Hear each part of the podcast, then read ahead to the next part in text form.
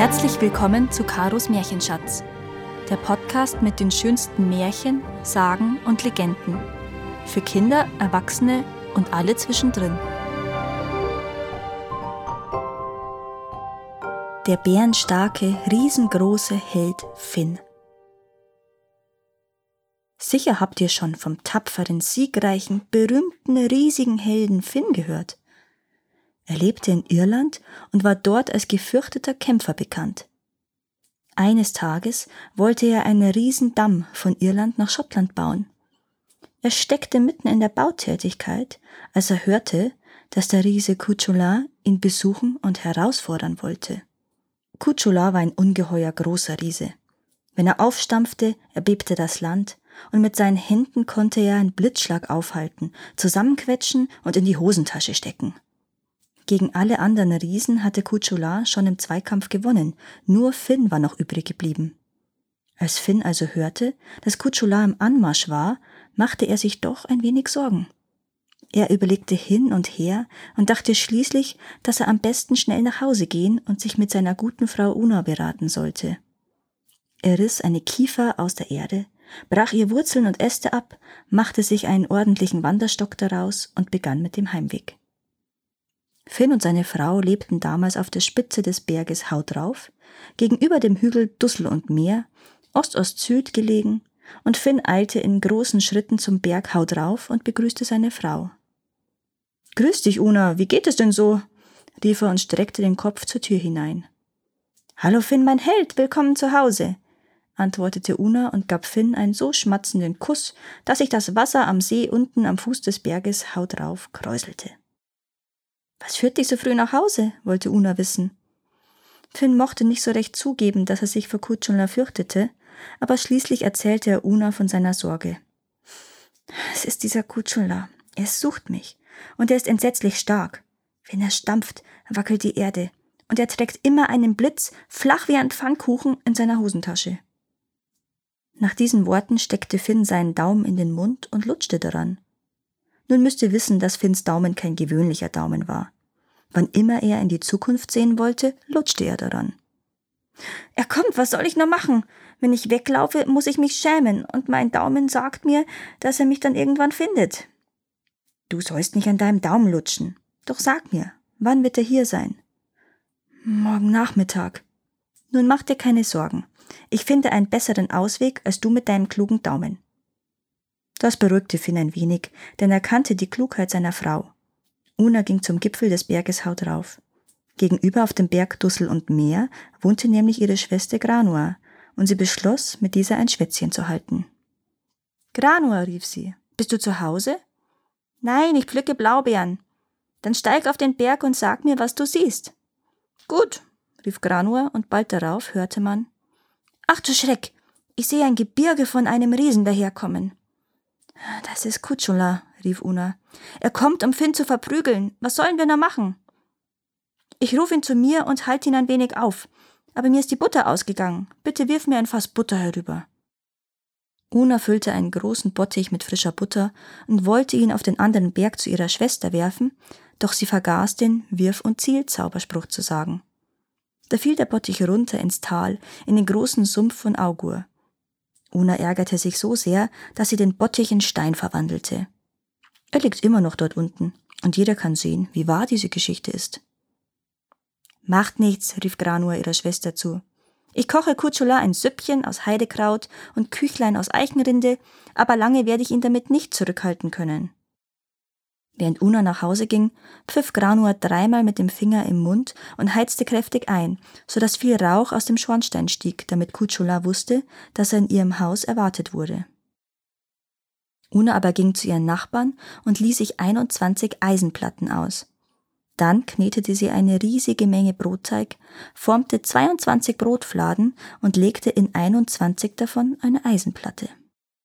Sie heizte den Riesenofen ein, und als die Brote fertig gebacken waren, legte sie diese auf den Tisch.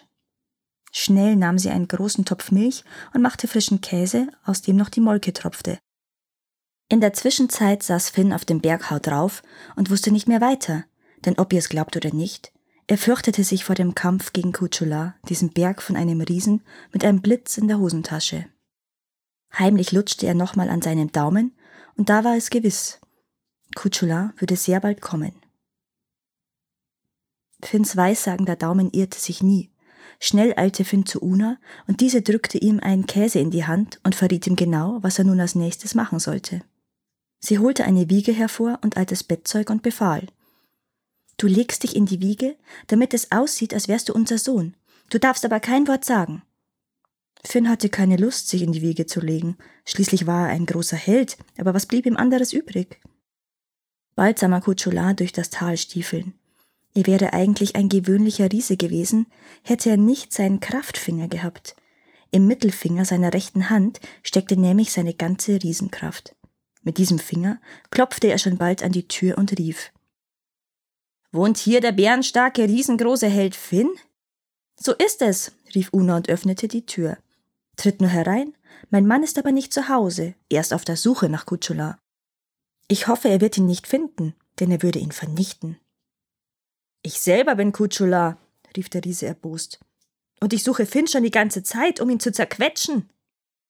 Da lachte Una und sagte, Hast du Finn jemals gesehen? Nein? Ja, dann hast du keine Ahnung davon, wie stark er ist. Nimm meinen Rat an und bete Tag und Nacht darum, dass er dich nie erwischt. Sonst könnte dies nämlich ein schwarzer Tag für dich werden. Aber könntest du mir einen Gefallen tun? Der Wind bläst immer zur Haustür rein. Bitte dreh doch unser Haus ein wenig, damit es nicht mehr so zieht. Das war selbst für Kutschula eine ungewöhnliche Bitte, aber er zog kurz an seinem Kraftfinger, so dass es knackte, ging vor die Tür und drehte das Haus auf die andere Seite. Ich danke dir, sagte Una, aber hör mal, da mein Mann gerade nicht da ist, könntest du doch eben jenen Felsen da vorne aufbrechen, damit ich an die Quelle komme, die darunter liegt. Kutschula schaute kurz auf den Felsen, zog an seinem rechten Mittelfinger, ließ ihn dreimal knacken und schlug den Felsen in zwei. Als Una dieses Kraftstück sah, wurde ihr doch ein wenig mulmig. Die Felsspalte bekam übrigens später den Namen Schauermanns Schlucht. Una bat Kutschula an den Tisch und sagte, Komm, bis zum Dank ein wenig von meinem Brotfladen. Mit diesen Worten legte sie die Fladen mit den Eisenplatten vor Kutschula hin, und da dieser ein ordentlicher Fressack war, stopfte er sich zwei, drei gleichzeitig in den Mund und biss kräftig zu. Da hörte man ein Krachen und Knacken, dass es bis ins Tal hinunter donnerte. Kutschula sprang auf und rief Was für ein Brot hast du mir da gegeben? Davon fallen mir ja all meine Zähne aus. Ach, entschuldigte sich Una. Es tut mir leid, dass du mein Brot nicht essen kannst. Finn isst das jeden Tag. Und du solltest nicht so schreien, sonst wächst du das Kind auf, das in der Wiege schläft. Während dieser ganzen Zeit lag Finn in der Wiege und schwitzte vor Angst. Jetzt aber rief er mit weinerlicher Stimme Mutter, gib mir etwas zu essen. Schnell nahm Una den 22. Brotfladen, den ohne Eisenplatte, ging zur Wiege und gab Finn das Brot in die Hand. Finn, der ein guter Esser war, schlang das Brot in einem Haps runter. Dann kletterte er aus der Wiege und fragte Kutschula, Bist du stark? Donner und Hundezahn, rief Kutschula. Was bist du für ein großer Bursche von einem Sohn, und eine mächtige Stimme hast du auch. Finn nahm nun den Käse hervor und sprach, Bist du so stark, dass du Wasser aus einem Stein pressen kannst? Und er drückte dabei auf den Käse, so dass das Wasser herauslief. Kutschula ließ seinen Finger dreimal knacken, nahm einen Stein und zerquetschte ihn zu Sand. Doch Wasser kam nicht heraus. Ha! rief der Finn. Du bist ein armer Wicht. Geh lieber wieder nach Hause, bevor mein Papa kommt, sonst zerquetscht er dich mit seinem kleinen Finger. Nach diesen Worten kletterte er wieder in die Wiege. Kutschula bekam es langsam mit der Angst zu tun, und er sprach Bevor ich gehe, möchte ich aber gerne sehen, was für Zähne der Kleine hat, dass er solches Brot essen kann. Aber natürlich, sagte Una, aber seine Zähne sitzen weit hinten. Du musst den Finger tief in seinen Rachen hineinstecken. Finn öffnete den Mund, und Kutschula wunderte sich, was für kräftige Zähne Finns Sohn schon hatte. Auf einmal jedoch schrie er laut auf und lief brüllend aus dem Haus. Finn hatte nämlich zugebissen, und von dem starken Riesenfinger war nur noch die Hälfte übrig geblieben. So siegte Finn dank seiner schlauen Frau über den starken Kutschula. Da es aber auch heute noch donnert und blitzt und da manchmal die Erde bebt, ist wohl der Kraftfinger des Riesen Kutschula wieder nachgewachsen. Danke, dass ihr auch dieses Mal zugehört habt. Es würde mir sehr helfen, wenn ihr diesen Podcast abonniert und wenn er euch gefällt, mit euren Freunden und eurer Familie teilt. Habt ihr Vorschläge oder Wünsche für weitere Geschichten? Dann schreibt mir. Meine Kontaktdaten findet ihr in den Shownotes. Bis zum nächsten Mal.